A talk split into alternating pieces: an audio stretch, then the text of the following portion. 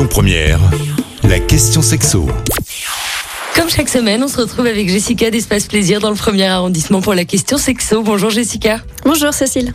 Aujourd'hui, on va parler des différents modes de contraception. Il en existe plein. hein. Le plus connu, c'est la pilule hormonale pour les femmes. Mais il existe aussi des moyens de contraception masculins. Est-ce que vous pouvez nous dire quels moyens de contraception il existe? Allez, on commence par ceux pour les femmes.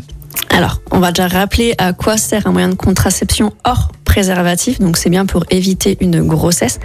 Toujours hors préservatif, il ne protégera pas des IST et des MST. Donc, quand on n'est pas dans une relation stable et de confiance, on reste au préservatif ou à d'autres euh, manières de faire l'amour sans pénétration et du coup sans éjaculation pour pas qu'il y ait de contact entre le sperme et les ovules.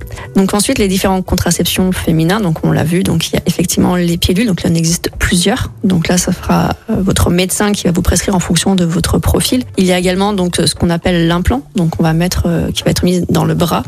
Il y a également tout ce qui est vaginaux, donc qui se mettent donc au fond du vagin. Donc c'est un peu le même principe que, que les pilules. Il y a également des injections hormonales qui peuvent exister. C'est très peu euh, connu et, et en général, il y a quand même peu de femmes qui, qui ont recours.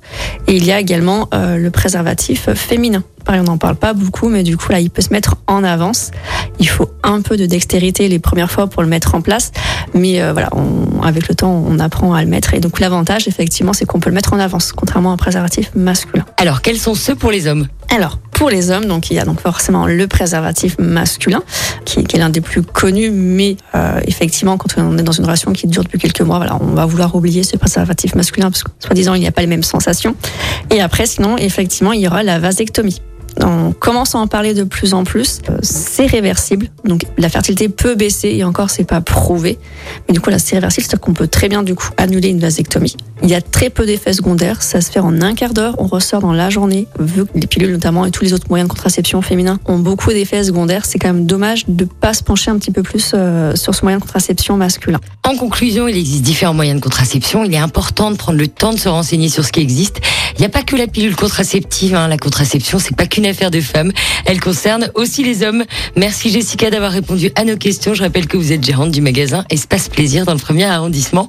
Et on se retrouve la semaine prochaine. Merci, bon après-midi.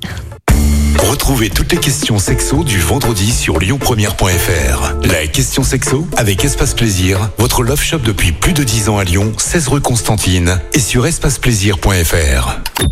Écoutez votre radio Lyon Première en direct sur l'application Lyon Première, lyonpremière.fr et bien sûr à Lyon sur 90.2 FM et en DAB+.